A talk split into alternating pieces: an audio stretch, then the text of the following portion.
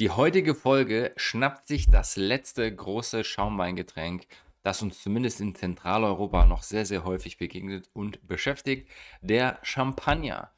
Und natürlich gibt es noch diverse andere Regionen, diverse andere Stile, die sich so nicht nur in Europa, sondern auch weltweit bewegen. Und die werde ich in einer Neujahrsfolge irgendwann Anfang nächsten Jahres zusammenfassen und die noch nahebringen, weil dadurch noch ein paar tolle Sachen, durchaus noch ein paar tolle Sachen zu entdecken sind. Es gibt Lambrusco, der nicht nur der süße Blubberlutsch ist, den wir so kennen. Es gibt Trento Doc, wir haben durchaus ein paar Regionen, die auch mit Petners schon sehr, sehr groß auftrumpfen. Wir haben Franciacorta, wir haben Cap Classique, wir haben übersee viele, viele tolle Stile. Es gibt roten Schaumwein aus Syrah, aus Shiraz in Australien. Und da macht es durchaus einen Sinn, vielleicht mal einen Blick drauf zu werfen. Hier der Aufruf an euch. Ihr werdet sicherlich über die Feiertage, über Silvester, Neujahr unglaublich viele Schaumweine trinken. Mich interessiert, was trinkt ihr? Also schickt mir Kommentare über WhatsApp, über Instagram oder an podcast.pinopixel.com. Was ihr trinkt, schickt gerne ein Foto mit, verlinkt mich auf Instagram und wir tra tragen das alles zusammen und machen dann daraus eine wundervolle gemeinschaftliche Schaumwein-Folge im neuen Jahr. Und jetzt viel Spaß bei der Champagner-Folge.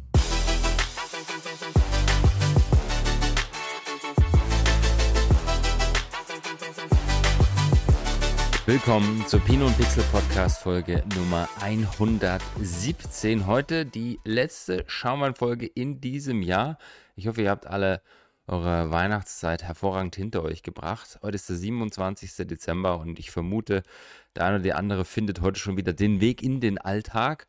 Und falls nicht, ist es umso schöner, wenn ihr die Zeit bis zum Ende des Jahres noch genießen könnt. Vielleicht mit einem guten Gläschen Schaumwein.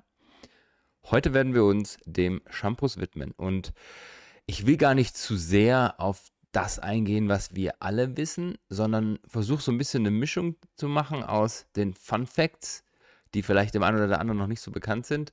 Natürlich der Geschichte des Champagner, äh, mag euch auf eine kleine Reise mitnehmen und euch auch mal so ein paar aktuelle Fakten mit an die Hand geben. Was bedeutet es eigentlich, Champagner zu trinken und wieso ist das eigentlich das geilste Zeug, was es auf diesem Planeten gibt im Schaumweinbereich? Und ich habe ein paar Sachen vorbereitet. Interessanterweise ist es so, wenn ihr interessiert seid an diesem Thema Champagner, Champagner, an der Region, an den Informationen dahinter.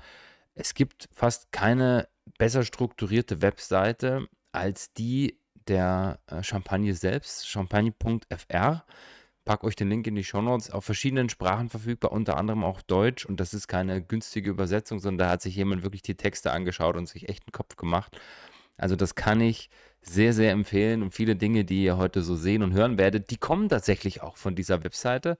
Das heißt, ich habe mich nicht umsonst der vieler Informationen bedient. Fangen wir vielleicht mal an mit der Reise durch die Geschichte der Champagne und egal wo ihr seid, ihr werdet ständig irgendeine andere Sache hören. Ich war vor drei Jahren vor Ort ähm, bei Mouette et Chandon, wo ja der große Dom Perignon geschichtlich verankert ist und die erzählen heute noch die Geschichte, dass der gute Mann das Champagnerverfahren erfunden hat. Und dem ist nicht so. Wir haben schon diverse Male drüber gesprochen. Und je mehr man sich damit beschäftigt, je tiefer ich mich in dieses ganze Thema einarbeite, desto klarer wird mir eigentlich, dass viele dieser Dinge natürlich fürs Marketing genutzt werden und ähm, auch damals einfach zufällig entdeckt worden sind. Ja. Und wenn ihr euch mal vorstellt, wie so bis vielleicht zum 16., 17. Jahrhundert tatsächlich Wein gemacht worden ist, das war ja Trauben Saft oder Trauben, die vergoren worden sind. Und wenn die gedacht haben, jetzt ist das Zeug fertig oder jemand will es genießen,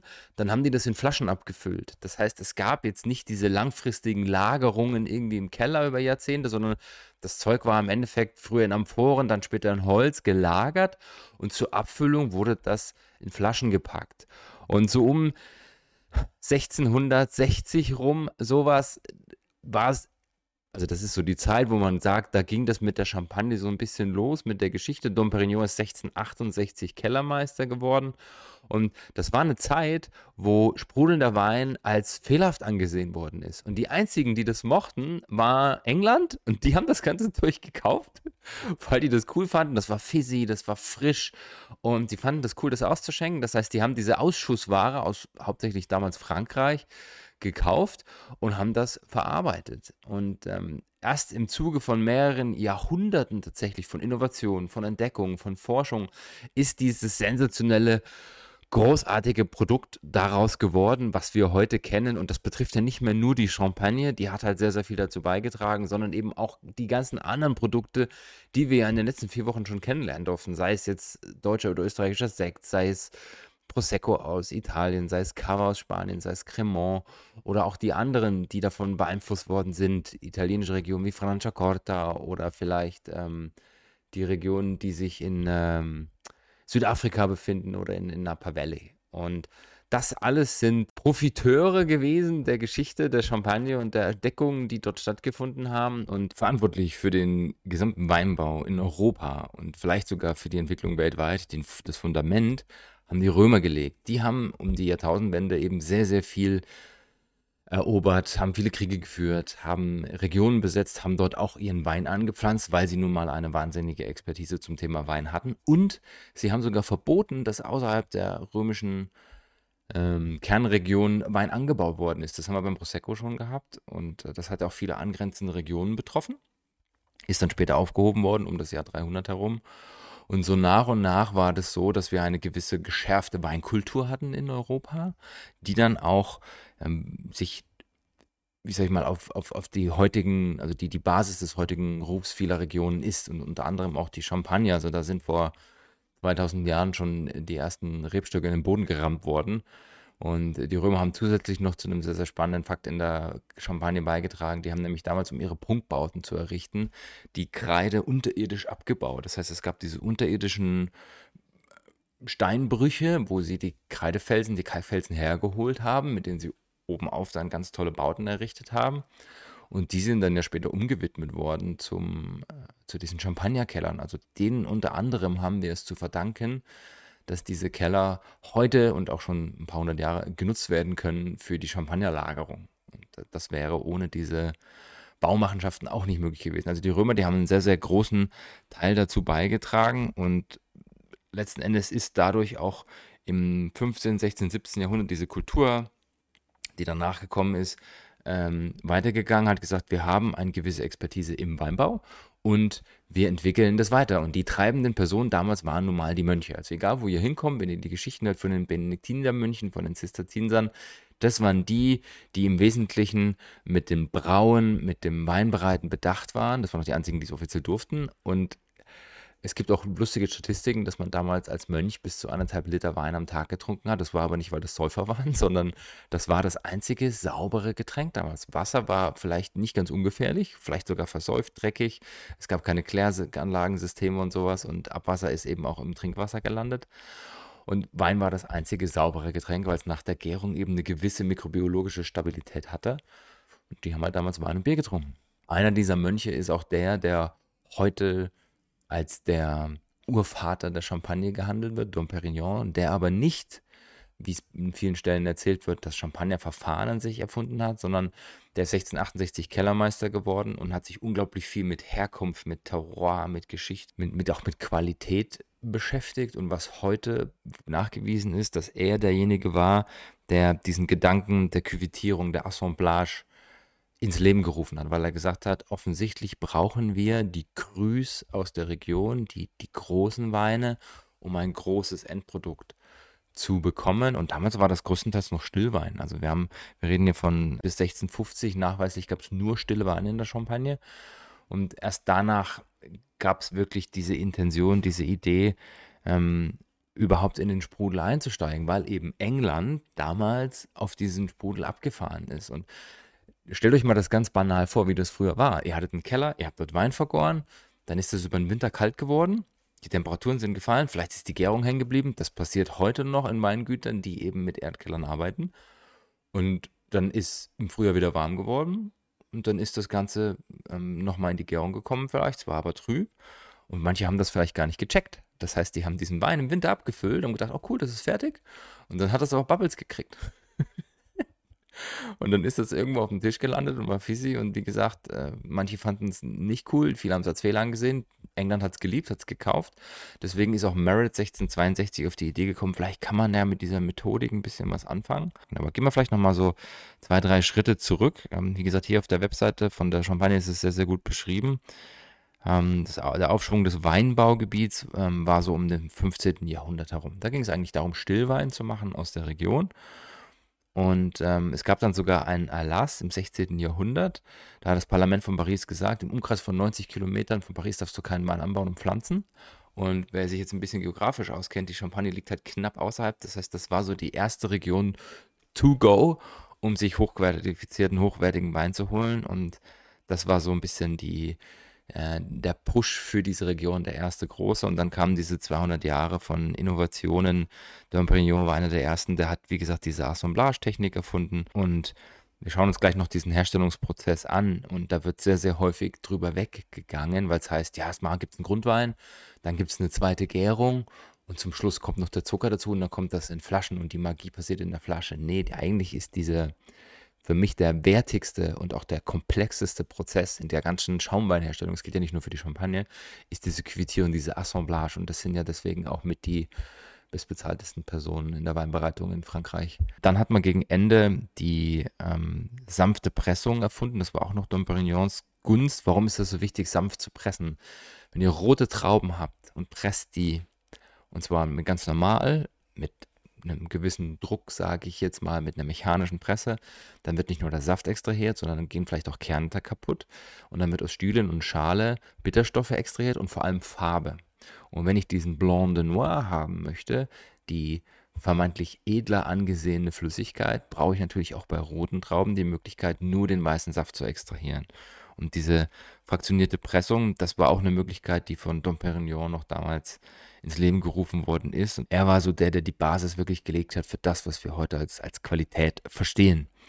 Ein zweiter Punkt, der dann daraus noch gekommen ist, ähm, man sprach von, der, von den Weinen, die man so ab Mittelalter produziert hat, immer von Vin de France, also Wein aus Frankreich, was also auch dazu geführt hat, auch später noch übrigens, als die Reblos-Katastrophe kam, man hat sich einfach die Grundweine woanders geholt und ähm, das hat auch dazu geführt, dass man es später geschützt hat. Aber schon 1690 wurde das erste Mal in der Geschichte des Weinbaus von einer Regionsbezeichnung, nämlich vom Vin de Champagne, gesprochen, weil man erkannt hat, dass das besondere Terroir, diese besondere Regionalität, die ich in der Champagne habe, irgendwas Besonderes, Schützenswertes ist. Um das Ganze dann weiterzutreiben, auch rechtlich, das hat ja dann ein paar hundert Jahre gedauert, es wurde ein Konsortium aufgesetzt und und und, ähm, ist heute der glaube ich, rechtlich stärkste Arm in der Weinbranche, den wir haben, der auch regelmäßig äh, nicht nur in der Weinbranche, sondern auch darüber hinaus ähm, Klagen führt zu Keksen, die so heißen, oder zu Cafés, die so heißen, weil man sagt, man möchte bewusst nicht nur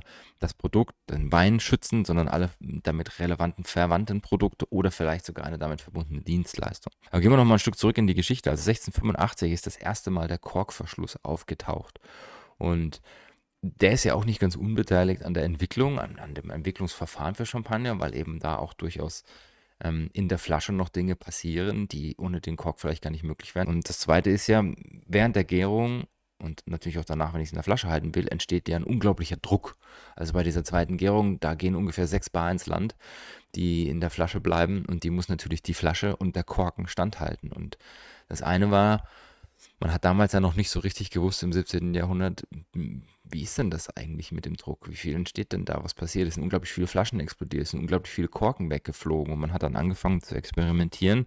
1770 gab es das erste Mal eine neue Champagnerflasche, die eine dickere Wand hatte, die also auch in der Lage war, gewisse Druckverhältnisse auszuhalten. Heutige Flaschen schaffen 20 Bar, die sie halten müssen, falls irgendwas schief läuft. 6 Bar ist das, was normal aus der Gärung rauskommt. Und ähm, letzten Endes war das die Basis für die heutigen Flaschen die einfach einen dickeren, äh, dickere Wand haben, einen dickeren Boden, auch diesen gewölbten Boden, damit den, dann mit der Druck unten ein bisschen entspannter gehalten wird. Und das zweite ist der Verschluss der Korken. Und wenn ihr euch vorstellt, wenn ihr den Korken da drauf drückt, der fliegt ja relativ schnell wieder weg. Also hat man angefangen, so äh, Dinge zu entwickeln. Wie macht man denn das jetzt, ähm, dass das Ganze da hält? Da gab es auch noch keine Etiketten, da hat man so schnörkelige Siegel und sowas genommen.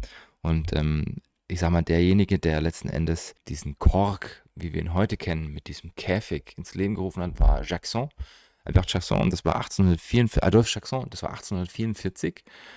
Und dieser Herr hat eben gesagt, wir haben ein bisschen experimentiert. Ähm, es gab Drähte, es gab Bändchen, es gab vorher diese diese Leinenbändchen. Und das hat halt alles nicht funktioniert. Und dann hatten sie irgendwann diesen Draht entdeckt, der ja durchaus seinen Zweck erfüllt hat. Der hat aber immer in den Kork eingeschnitten. Das heißt, der Kork hat sich dann nachher noch durch den Draht gedrückt und Jackson hat dann eben dieses Plättchen noch oben drauf gepackt, das ja heute noch durchaus bei vielen Leuten als sammelwürdiges Objekt gilt. Die ersten beiden, die dann so ein bisschen äh, zu dem Ruf beigetragen haben in der Champagne, war eben die, die Witwe Clicquot, die 21 Jahre jung den Herren des Champagnerhauses geheiratet hat. Dann ist er verstorben und dann war die 27 und hatte so ein Champagnerhaus.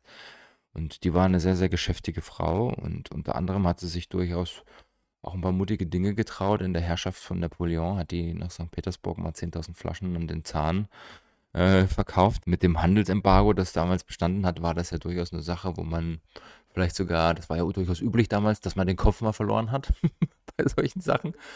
Aber die hat das eben riskiert und es hat geklappt. Dann gab es so eine Welle, das haben wir auch beim Sekt schon gehabt, so Mitte des 19. Jahrhunderts sind viele, auch aus Deutschland, geschäftstüchtige Männer hauptsächlich in die Champagne gegangen, haben dort schlau eingeheiratet, also Bollinger, äh, Mumm, Röderer ist rübergegangen, Heizig, äh, Krug, Pieper, das waren alles so Namen von, von großen geschäftstüchtigen Herren, die dort rübergegangen sind und die einzigen, die es leider nicht geschafft haben, geschickt zu heiraten, war die Familie Mumm dem man dann logischerweise im Ersten Weltkrieg auch ihr Hab und Gut weggenommen hat und hat sie aus dem Land geschmissen.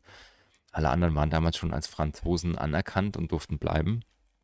Und heute ist die Liste der Leute natürlich sehr, sehr lang. Und man weiß eben auch, dass, sage ich mal, die, die Deutschen maßgeblich zum Ruf der Champagne beigetragen haben, weil sie es früher erkannt haben und das Ganze auch mitgestützt haben.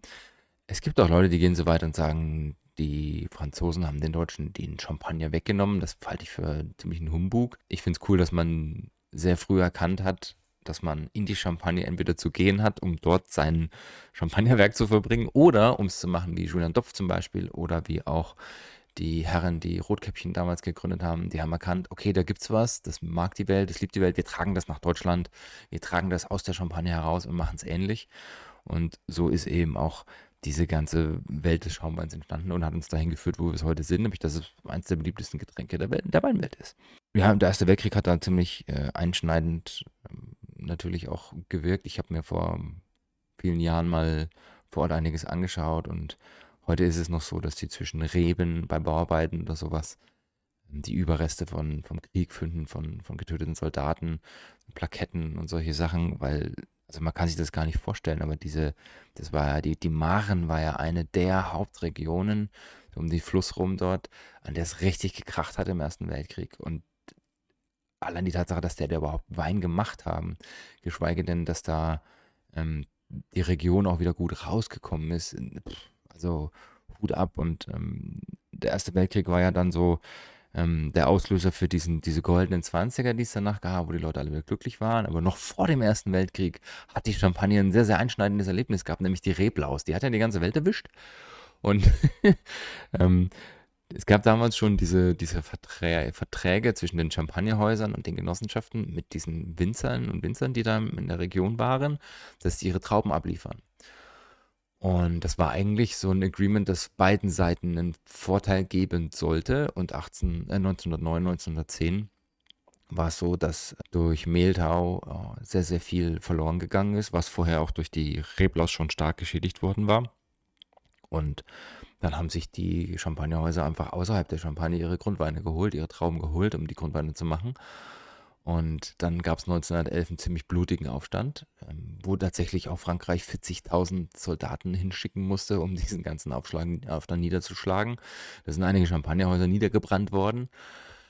Und all das war letzten Endes auch der Grund, warum man gesagt hat, okay, man muss das Ganze schützen. 1911 gab es dann ein Dekret, in dem es hieß, Champagner bedeutet traditionelle Flaschengärung, das muss aus der Region kommen und das muss dort verarbeitet werden, um eben auch diesen Gedanken des Ganzen zu zu schützen. Und das ist im Endeffekt auch dieses ähm, Dekret, was dazu geführt hat, dass ich es außerhalb nicht mehr produzieren durfte, dass es dann woanders eben Sekt heißen musste oder Varmousseux oder Cremant oder sowas. Also das war gleichzeitig auch die Geburtsstunde für kreativer Namen für äh, neue Schaumweinregionen. die goldenen 20er war natürlich so dann die Boomzeit für alle Schaumweine, wo eben auch viele profitiert haben. Davon haben wir schon gesprochen. Und Champagner ist dann so ein bisschen zum, zum Prestige-Produkt geworden. Und vielleicht mal so ein paar Zahlen für, fürs zum Nachdenken. Also 1785, wo so die Geburtsstunde der ersten Champagnerhäuser war, gab es 300.000 Flaschen, die produziert worden sind. Vor dem Ersten Weltkrieg war die Produktion bei ungefähr 30 Millionen Flaschen was schon ziemlich viel war für die damalige Zeit. Und heute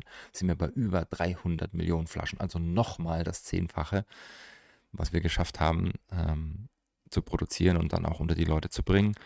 Und ähm, das ist eine sehr beeindruckende Entwicklung. Und letzten Endes darf man auch nicht vergessen, das ist nur das, was aus der Champagne kommt und als Champagner produziert wird der Impact auf die gesamte Weinwelt ist ja ein brutales Ding. Und eine zweite Sache, die auch noch in der Champagne erfunden wurde, die auch sehr, sehr interessant ist und auch für alle ähm, anderen Schaumwein produzierenden Unternehmen eine große Relevanz hat. Der Zuckergrad war ja damals reiner Zufall. Das heißt, wenn das Zeug noch nicht fertig gekommen war, war es sprudelig. Dann hat man die zweite Gärung erfunden und hat sich gefragt, ja, wie mache ich denn das jetzt eigentlich?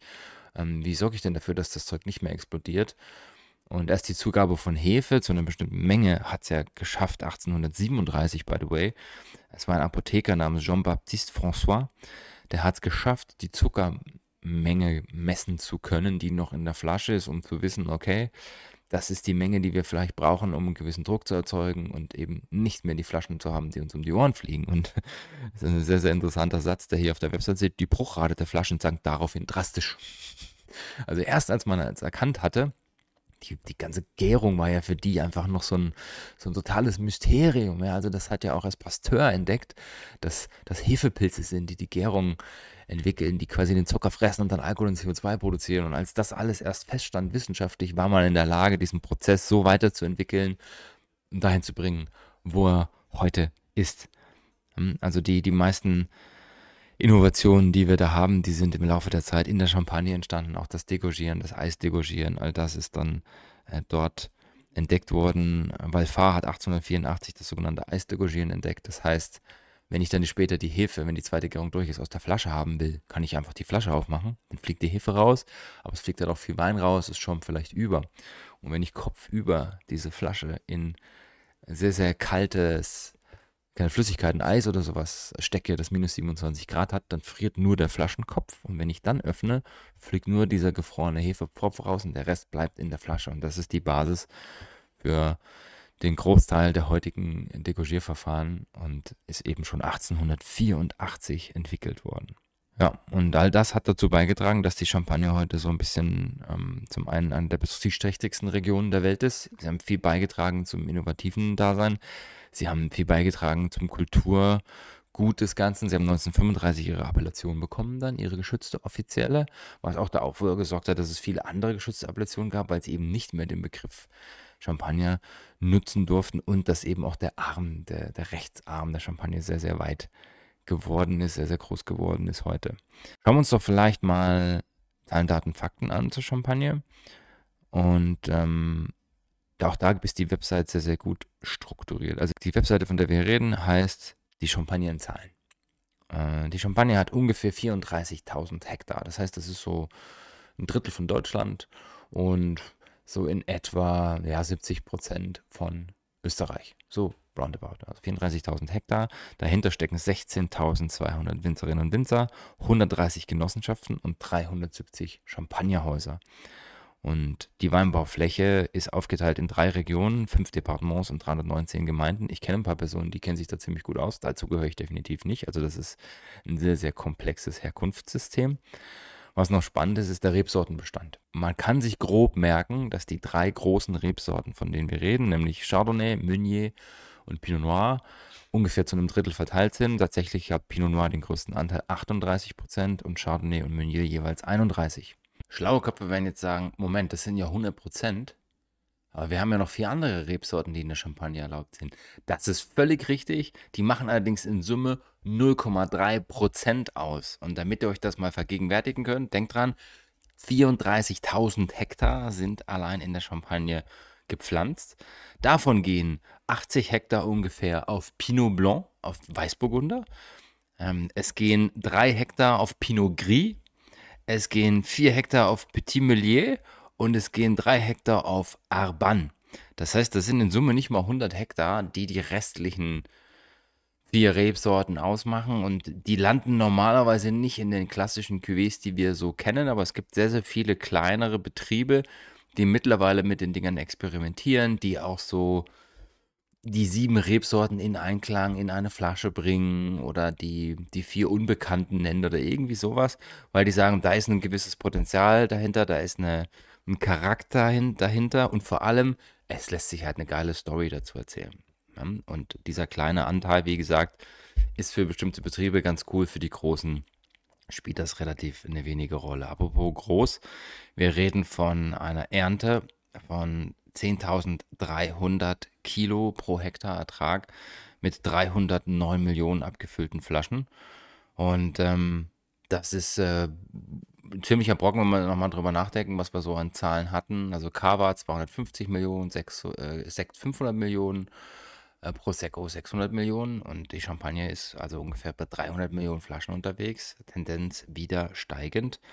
Ähm, sie machen 0,5 Prozent der weltweiten Weinbaufläche aus, 10 Prozent des Schaumweinkonsums nach Volumen, aber Achtung, 21 Prozent des Schaumweins nach Wert, wenn man den Verbrauch weltweit anschaut. Also ein Fünftel des gesamten weltweiten Schaumweins geht auf Champagner, wenn man sich die Zahlen nach Euros, nach Wert anschaut. Das ist ein richtiger Brocken und das steht, das zeugt eben auch davon, dass diese Region nun mal die mit den prestigeträchtigsten Getränken ist und die entsprechend auch sag mal, weltweit anerkannt sind und die Leute dafür auch Geld ausgeben.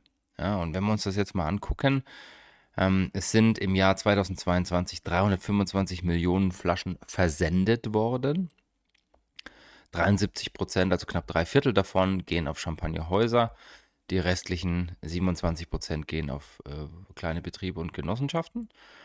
Ähm, innerhalb von Frankreich werden 42,5 Prozent konsumiert. Das heißt, Frankreich ist immer noch selbst der größte Markt für Champagner. Sie trinken 42 Prozent selbst. Jetzt werden viele denken, ja, aber das heißt ja 57 gehen ins Ausland. Klar, und die sind halt auf mehrere Länder verteilt. Und das ist, gerade obwohl es so ein prestigeträchtiges Produkt ist und obwohl es so viele konkurrenzfähige Produkte, die ein besseres Preis-Leistungs-Verhältnis haben, häufig äh, im Cremant-Bereich zum Beispiel, im Vin bereich trotzdem immer noch eine sehr, sehr hohe und spannende Zahl, was auch dafür spricht, dass die in Frankreich natürlich große Fans davon sind. Wenn ich das jetzt mal kurz umschalte auf Umsatz, dann können wir hier sehen, 34 Prozent bleiben umsatztechnisch in Frankreich. Also das spricht Zahlen, das spricht Bände.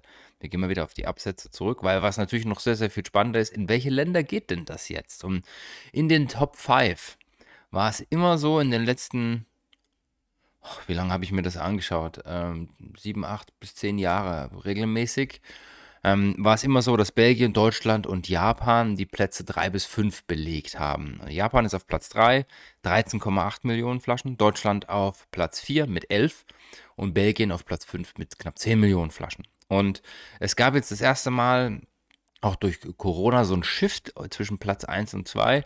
England war nämlich lange Zeit auf Platz 1.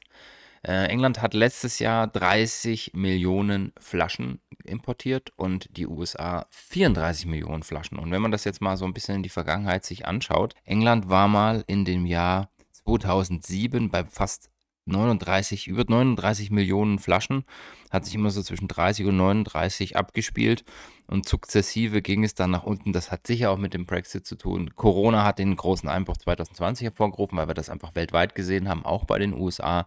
Und jetzt in diesem Jahr sind sie wieder weiter oben gelandet bei knapp 29 Millionen Flaschen, was fast 40 Prozent plus ist seit 2020. Und die USA hat trotzdem mehr zugelegt. Und jetzt ist die Frage, warum ist denn das in den USA? Also warum mögen die denn den Champagner so sehr gerne? Und äh, hier gab es einen interessanten Artikel aus dem Decanter, wo unter anderem drin steht, amerikanische Konsumentinnen und Konsumenten ähm, suchen mittlerweile immer mehr nach Momenten, wo sie Champagner konsumieren können, außerhalb von speziellen Events oder irgendwelchen Festivitäten, weil Champagner einfach ein cooles Produkt ist. Und das Zweite ist, dass Champagner so eine gewisse After-Work-Kultur oder als Speisenbegleiter in den USA erfährt und deswegen unter anderem auch ähm, das extrem nach oben gegangen ist. Was hier auch drin steht, Rosé hat allein 17 Prozent des Ganzen ausgemacht. Auch das ist ähm, zum einen eine große Steigerung, zum anderen ist das der größte Prozentsatz aller Länder weltweit. 17 Prozent Rosé-Sparkling-Anteil. Und die USA ähm, wird sicherlich in den nächsten Jahren da vorne auch mitspielen, wahrscheinlich sogar auf Platz 1 bleiben. Es wird äh, spannend zu sehen sein, was da Platz 1 und 2 passiert. Das ist ja jetzt kein Wettkampf, ja, nur es war schon interessant zu beobachten, dass der langjährige Führende da, die UK, plötzlich auf Platz 2 gefallen ist. Und da stecken immer noch brutal viele Mengen dahinter. Und wenn ich den Schalter jetzt mal umlege auf Wert, da sieht man doch einen großen Abstand. Also die USA, die haben fast 800 Millionen importiert auf ihre 34 Millionen Flaschen und die äh, Briten, die ja nur so 18, 20 Prozent drunter lagen, die liegen aber beim Wert nur bei 500 Millionen Euro. Ja, das heißt, das ist ungefähr ja, 40 Prozent weniger, so roundabout.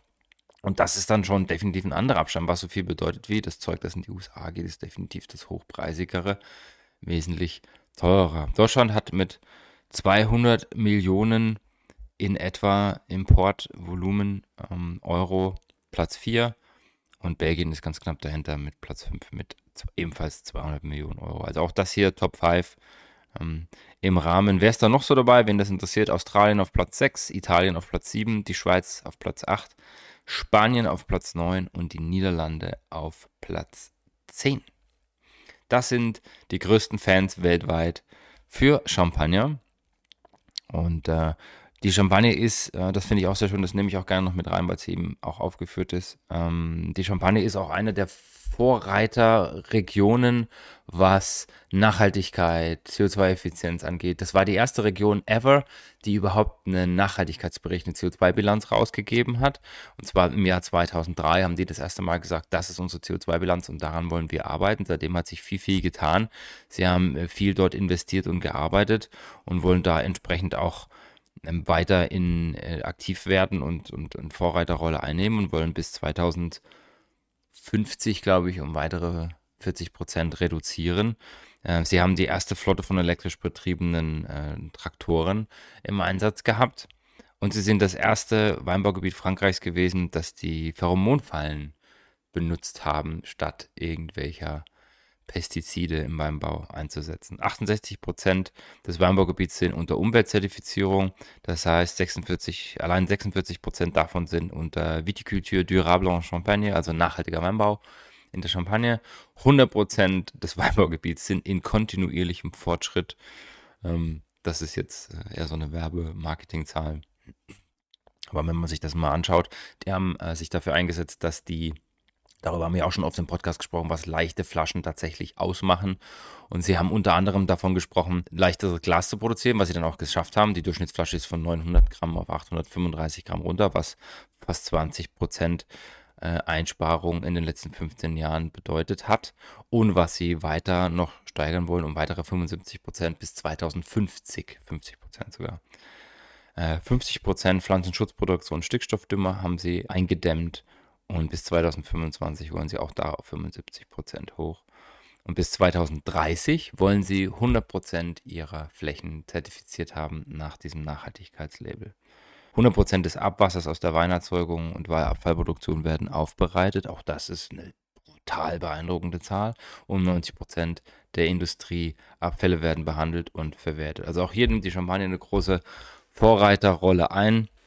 Wenn das interessiert, ich packe es gerne mit in die Show Notes. Also auch hier kann es eine gewisse Strahlwirkung geben, die so auf die weltweite Produktion nicht nur im Schaumweinbereich, sondern generell im Weinbereich zeigt, weil eben auch das zeigt, ist es möglich. Es wird ja häufig diskutiert, ist es machbar, ist es nicht machbar und die Champagne hat jetzt doch ein kontinentales Klima, wo es viele Unwegsamkeiten gibt. Sie haben oft mit Spätfrost zu kämpfen, sie haben mit Hagel zu kämpfen, sie haben teilweise unkontrollierte Niederschläge und wenn die es schaffen, einen gewissen nachhaltigen Ansatz zu fahren, vielleicht Richtung Bio auch zu gehen, Biozertifizierung, aber zumindest einen großen Teil auf äh, Pestizide, Herbizide und vielleicht sogar mal Fungizide zu ver verzichten.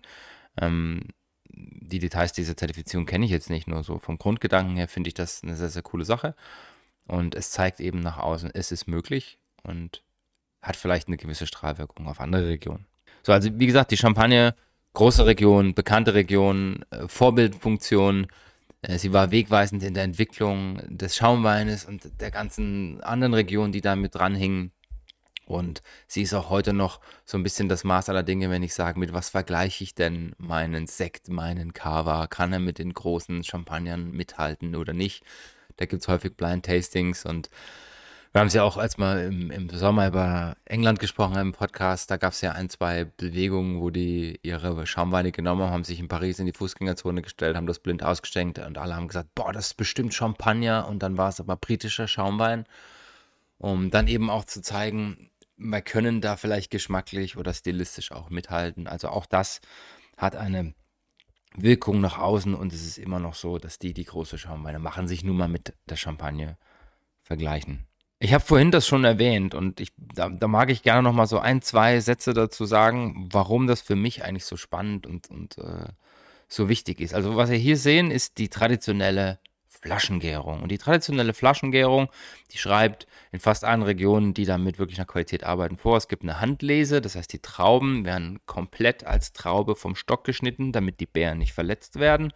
Und dann wird in einem schonenden Prozess Stillwein produziert. Und Stillwein produzieren heißt ja nicht, ich schmeiße alle Trauben, die ich später mal in meinem Schaumwein haben möchte, in einen großen, in eine große Presse, schmatsch die zusammen und kipp das dann zusammen, sondern die Idee ist ja wirklich, dass ich vielleicht terroirspezifisch, stilspezifisch meine einzelnen Jahrgänge, Parzellen, Rebsorten, was auch immer alles ausbaue um dann am Ende ein relativ großes Portfolio zu haben an Möglichkeiten, die ich zusammenmischen kann als Basis, als Grundwein für die zweite Gärung. Also hier auf diesen Bildchen, und das ist fast auf allen Bildchen so, das sieht man immer, ja, da kommt dann irgendwie ein Grundwein raus, dann kommt der Likör de Tirage dazu, das ist quasi Zucker und Hefe und äh, dann wird die Flasche verschlossen und in der Flasche findet dann die zweite Gärung statt. Und für mich ist die Magie dieser Schritt von Stillwine, vom Basiswein zum Likör de Tirage. Und wenn ihr das mal miterlebt habt, ich durfte das jetzt zweimal begleiten als Prozess, als Prozess,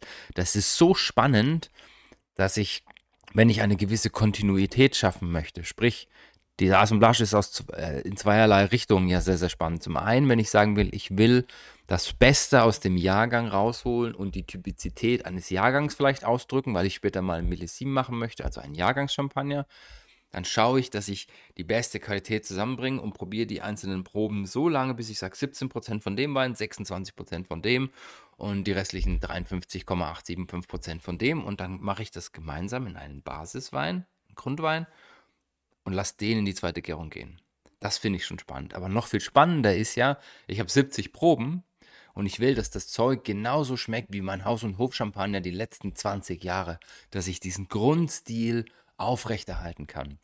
Und der Vorteil daran ist ja, dass ich nicht an diesen einen Jahrgang gebunden bin, sondern dass ich ja nicht nur aus einzelnen Parzellen was holen kann und mischen kann für den Grundwein, sondern dass ich theoretisch auch in der Geschichte ein bisschen zurück kann. Dass ich sage, 80% bildet der Jahrgang, den ich jetzt habe, und 20 hole ich mir aus Reserveweinen von früher. Als Beispiel. Also auch das ist möglich. Und diese Magie, stellt euch diesen Menschen vor, der oder die es schafft, einen Grundwein zu machen, der ja mindestens noch 15 Monate durch den zweiten Gärprozess läuft, um zu sagen, das Zeug schmeckt danach genauso wie das, was wir die letzten fünf Jahre gemacht haben, um diese Kontinuität sicherzustellen. Finde ich super beeindruckend. Also das ist das, wo für mich das erste Mal Magie passiert. Und wenn wir jetzt mal davon ausgehen, dieser Wein ist fertig, assembliert, diese Assemblage steht, ich gebe die dann in die zweite Gärung, dann kommt Hefe und Zucker dazu. Heute weiß ich eben genau, wie viel da dazukommen muss damit ich am Ende auf diese 6 Bar oder je nachdem 5,5 Bar, was ich auch immer haben will, rauskommen möchte. Und irgendwann ist die Gärung ja zu Ende. Und auch die dauert ja nicht ewig, das dauert ein paar Tage bis ein paar Wochen, je nachdem, wie viel da passiert in der Hefe. Klassischerweise wird dafür auch Zuchthefe genommen. Hm, also es gibt ja oft diese Fragereien, Diskussionen, ist es jetzt Spontangärung oder nicht? Und ich kenne viele, die ihre Grundweine mit Spontangärung machen. Die meisten sagen dann aber, ich will, dass dieser Prozess in der Flasche sauber durchrennt. Ich nehme mir dafür eine Champagnerhefe, die mir sicherstellt, dass das sauber und konzentriert und strukturiert abläuft, wie es soll. Es gibt ein paar Betriebe, die mittlerweile super spannende Sachen machen, wie zum Beispiel ihre eigenen Hefestämme der Spontanhefe extrahieren, um die dann quasi auch als Zuchthefe, aber dann als ihre eigenen Hefestamm wieder in die zweite Gärung zu geben. Äh, das war Danson hießen die, glaube ich, die ich da getroffen habe dieses Jahr auf der einen Veranstaltung. Also auch das ist interessant. Grundsätzlich zweite Gärung, normalerweise Zuchthefe, Champagnerhefe. Wenn die zu Ende ist, habe ich die Hefe ja da drin. dann, wie bei allen anderen klassischen Verfahren, kommt dieses Rütteln, dass die Flasche so, so lange bewegt wird, entweder durch manuelle Bewegungen, Achtel- oder Vierteldrehung der Flasche oder eben durch diese riesengroßen Gyro-Pellets, die das Ganze dann rütteln, die das innerhalb von ein paar Tagen machen, was früher über Wochen oder Monate passiert ist. Und dann kommt, wenn ich fertig bin, das Degorgieren, das heißt einkühlen, Kopf aufmachen, Hefepfropf fliegt raus, haben wir vorhin gesprochen, das was erst im 19. Jahrhundert erfunden worden ist. Dann kommt die Dosage drauf. Wir haben in der einen Folge über die Zuckerwerte gesprochen, die wird darüber bestimmt. Und zum Schluss kommen Kork und Käfig drauf. Und das alles ist ja traditionelle Methode. Und das ist in der Champagne nicht anders wie anderen traditionellen Methodenregionen auch. Das, was im Wesentlichen eigentlich so die Unterscheidung macht, ist zum einen, was kommt in den Grundwein hinein. Und das zweite ist, was ist denn die Zeit, die das Ganze mindestens auf der Flasche verbringen muss. Und da stehen zum Beispiel neun Monate in einem Grundcava oder in einem Cremant. Das ist so das Mindeste und in der Champagne sind das aber schon 15 Monate und das geht dann immer weiter hoch, 36 für die nächsten Stufen, für die Reserven, Jahrgangschampagner und und und. Das Interessante dabei ist eigentlich, das ist ja so, so eine Minimalangabe, die meisten Häuser gehen eigentlich viel weiter drüber. Also so ein klassischer Champagner liegt zwischen, weiß ich nicht, drei bis sechs Jahre auf der Hefe und die großen eigentlich vier bis zehn Jahre um dann auf den Markt zu kommen und zu sagen, das ist der Ausdruck der Qualität, der Komplexität, die mein Haus, mein Weingut, was auch immer widerspiegeln möchte. Und da gibt es sogar, also nicht nur in der Champagne, gibt es ja auch außerhalb Betriebe, die das 30, 40 Jahre machen. Wir haben über Peter Lauer schon mal gesprochen in Deutschland. Und das kriegt dann schon ziemlich abgefahrene Geschmäcker. Ja, und dann wird das Ganze verpackt und geht in die Auslieferung. Und auch hier Champagner gibt es so ein paar Vorgaben, wie das gebrandet sein muss, dass also das Wort Champagner in einer hervorgehobenen Schriftart irgendwo auftaucht. Ähm, der Jahrgang steht drauf. Dann kommen meistens natürlich noch die, die Lagen dazu, die Ortslagen, wo das vielleicht herkommt, einfach um auf, extrem auf diese Herkunft zu gehen und das Ganze noch hervorzuheben. Und was auch sehr beeindruckend ist, dass es viele Häuser gibt, die mittlerweile selbst im Einstiegsbereich schon im Premier oder im Grand Cru äh, Level unterwegs sind, wenn sie ihre Weine machen noch eine sehr, sehr spannende Beobachtung generell in der Champagne ist, auch das trifft nicht für alle zu, aber es gibt so für mich gefühlt so ein bisschen zwei Welten. Es gibt diese Champagner, die großen Namen, die auch wir alle kennen, Moët Chandon, Veuve Clicquot, die landen in im Discounter, die landen in Supermärkten, die, also im Lebensmitteleinzelhandel grundsätzlich, die landen aber auch ähm, bei Fachhandel durchaus weil es eben auch die Namen sind, nach denen viele Leute suchen. Und das ist das, was wir assoziieren mit einem guten, bekannten Champagner. Der geht so bei mittlerweile tendenziell eher 45 Euro los, so bis in die 60er, 70er Bereich hoch. Ja, und dann gibt es, je nachdem, wer was mag, den Trend in bestimmte Richtungen. Manche sind Fans von Ruinart, andere sind Fans von Laurent Perrier, andere sind äh, Fans von, von Bollinger. Und da hat jeder so seine, seine Stilistik, seine Typizität und auch seinen, seinen persönlichen Geschmack. Das ist auch so ein bisschen wie wenn man sich über Fußballvereine streitet, streiten manche dann vielleicht, ob Wöff oder Moet der bessere Champagner, Champagner ist. Okay, und das ist diese, ich nenne es mal Marketing-Schiene der Champagne, wo ich sage, ab 45 Euro ist es das, was wir im Laden überall sehen.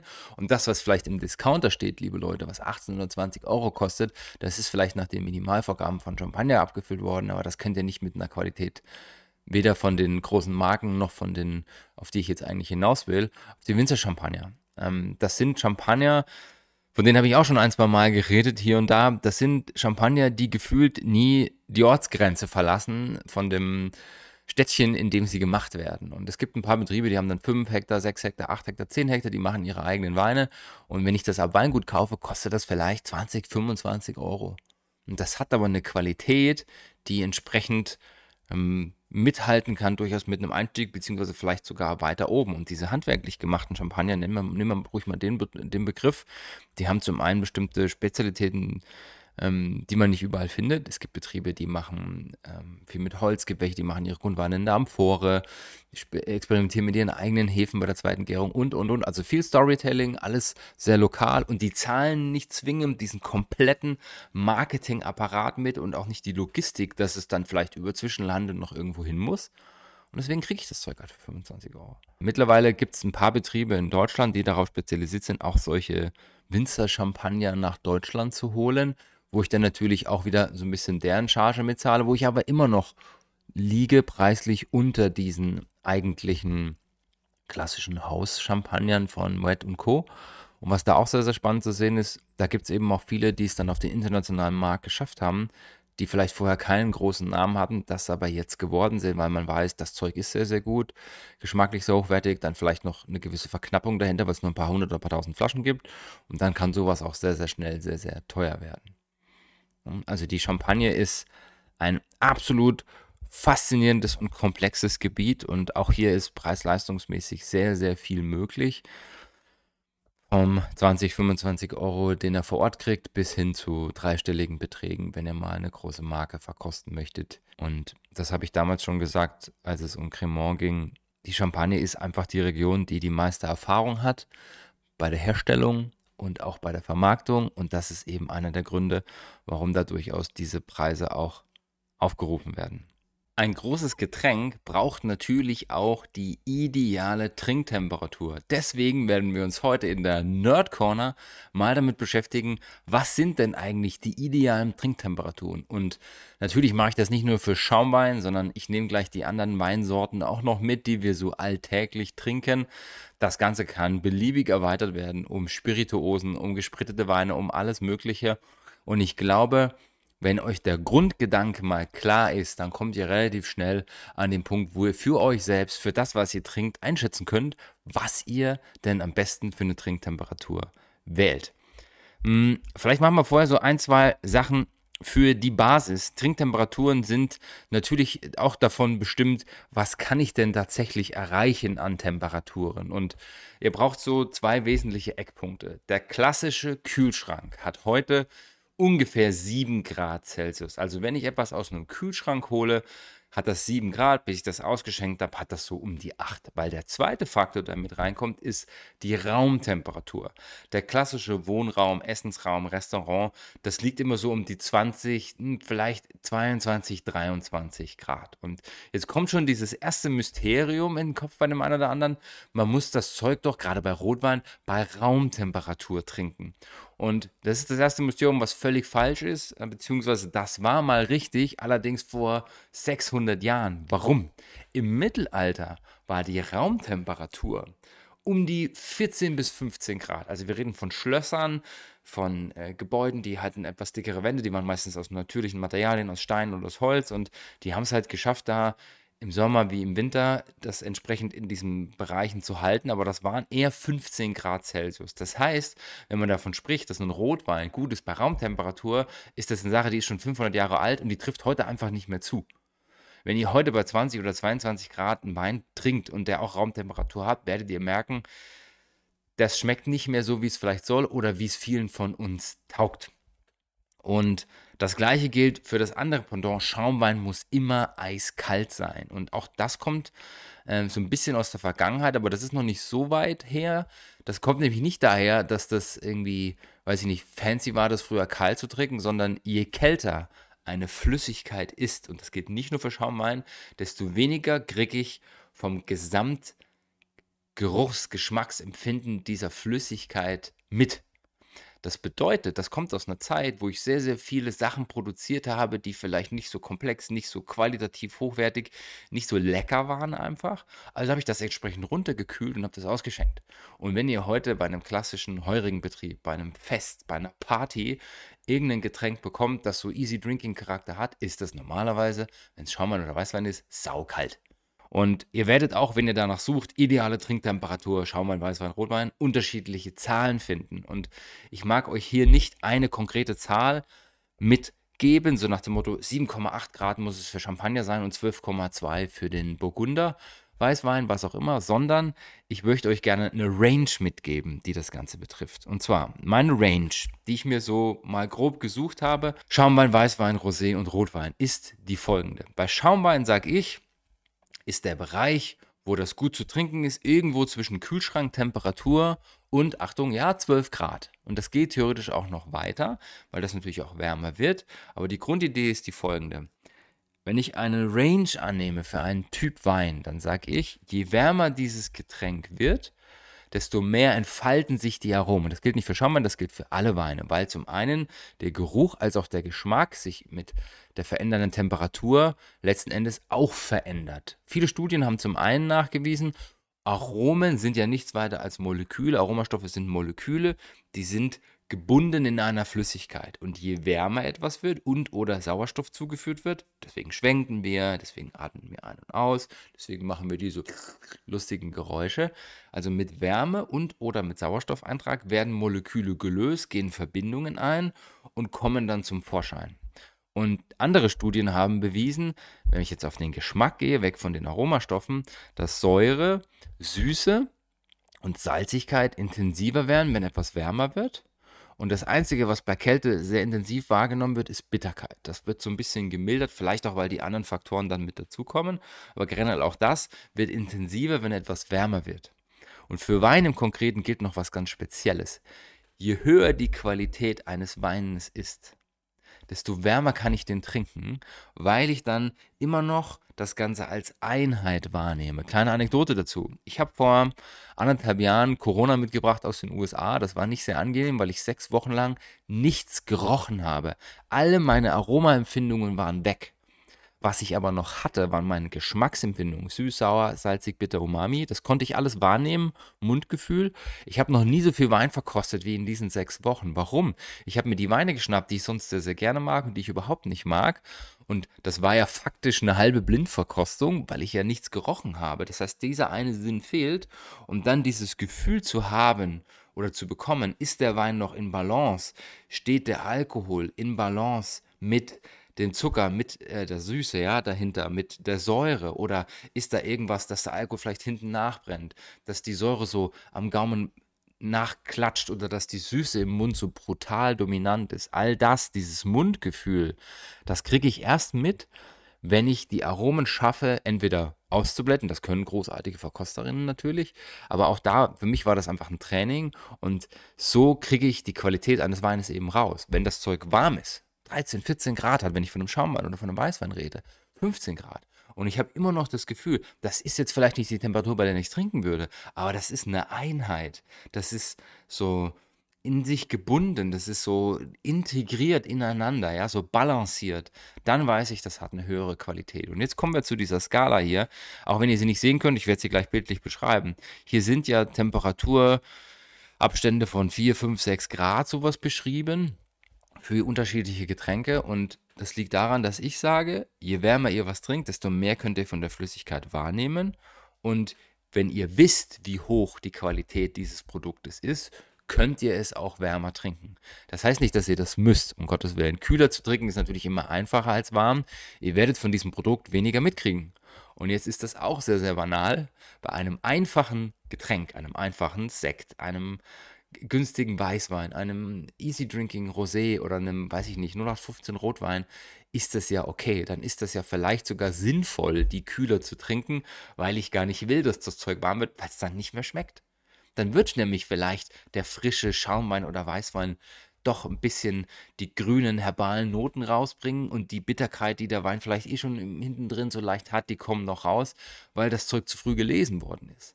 Ja, oder weil es vielleicht einfach ein relativ eindimensionaler Wein ist. Oder wenn ich einen Rotwein trinke, wo mich dann vielleicht das Tannin anfängt zu nerven ab 15, 16 Grad, also diese Bitterstoffe. Auch da habe ich ja vielleicht eine Möglichkeit, dass, wenn ich diese kühle Frucht einfach habe und das eher so ein bisschen riecht wie ein fruchtiger Rosé, der dann aber noch so ein bisschen Charakter von Rotwein hat, das so zu machen.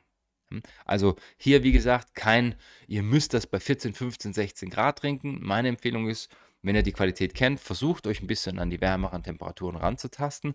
Meine Lieblingswohlfühltemperatur für einen Champagner ist bei 12, 13 Grad. Er macht das auf, dann kommt diese Hefe, dieses Briochige, dieses Kuchige, vielleicht auch das Oxidative, was ich persönlich sehr, sehr mag. Das kommt dann erst richtig raus. Und wenn das ein gut gemachtes Produkt ist, ist das trotzdem noch eine Einheit.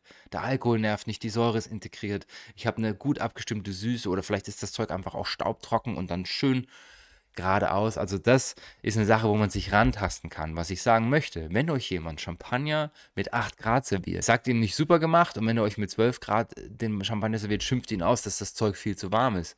Gibt dem Ganzen eine Chance. Wir sind es einfach gewohnt, wir sind erzogen worden, das viel kälter zu trinken, als es das vielleicht gehört. Und der eine oder die andere von uns hat tatsächlich schon viel, viel mehr Genuss entdeckt, wenn die Flüssigkeit einfach ein bisschen wärmer geworden ist. Und wie gesagt, das gilt nicht nur für äh, Champagner, für Weißwein habe ich zum Beispiel als Empfehlung hier stehen 10 bis 14 Grad wo ich sage, Richtung 14 Grad geht das auch mit qualitativ hochwertigen, mit einem komplexen Burgunder vielleicht oder mit einem ordentlichen Riesling oder sowas.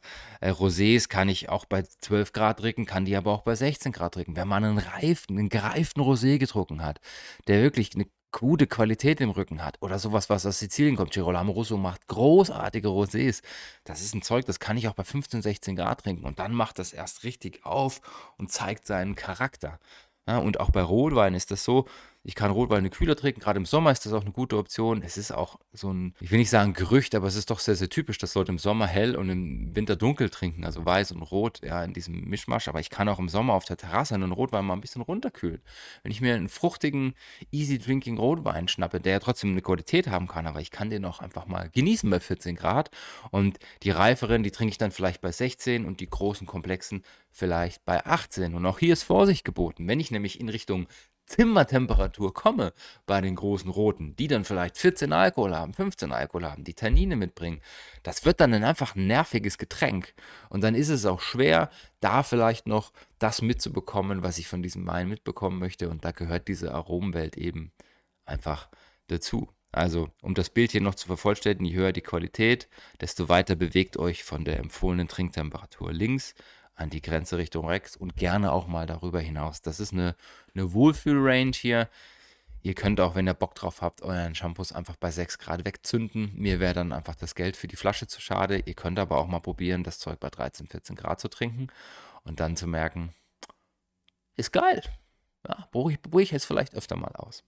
Also in diesem Sinne, das ist, glaube ich, auch eine sehr, sehr coole Sache, so Richtung Silvester. Wenn ihr merkt, ihr habt da was Schönes im Glas, das durchaus eine Komplexität in sich trägt, lasst es ein bisschen wärmer werden, wenn es das Getränk überhaupt schafft zum wärmer werden. Ich wünsche euch ähm, ein paar schöne Tage bis Silvester hin. Schaut, dass ihr ein paar gute Getränke vielleicht noch erwischt. Ich könnte mir vorstellen, dass es ein bisschen hektischer wird, ähnlich wie bei den Feuerwerkskörpern. Meine persönliche Meinung dazu ist, ich meine, ich war auch mal klein, habe das mal cool gefunden, aber in der heutigen Zeit, auch das ist ähm, eine Sache, gerade so mit CO2-Belastung im nachhaltigen Sinn können wir uns eigentlich sparen. Da gibt es ganz andere Dinge, wie man super feiern kann. Gibt die 100 Euro lieber für zwei gute Flaschen Shampoos aus oder für einen guten Winzersekt oder irgendwie vielleicht einen, einen, einen geilen Cava oder einen großartigen Prosecco. Also es gibt so viele wundervolle Schaumweine in dieser Welt. Probiert euch mal einen Francia Corta aus, das ist das italienische Pendant dazu. Und schaut, dass ihr euch für Silvester lieber mal gute Tropfen holt, als das einfach in die Luft zu ballern. Das könnt ihr mit den Korken machen, danach aber bitte aufsammeln. Und wenn ihr sabrieren wollt, ne, schaut, dass er diese Glasköpfe danach auch einsammelt, weil die machen sich weder gut auf einer öffentlichen Straße noch bei euch im Garten, wo Kinder, Tiere oder ihr selber vielleicht mal spielt. also in diesem Sinne, ich wünsche euch eine wundervolle Restwoche. Wir hören uns am 30. Dezember wieder mit der letzten Folge dieses Jahres zum Weekly Update. Bis dahin. Ciao, ciao.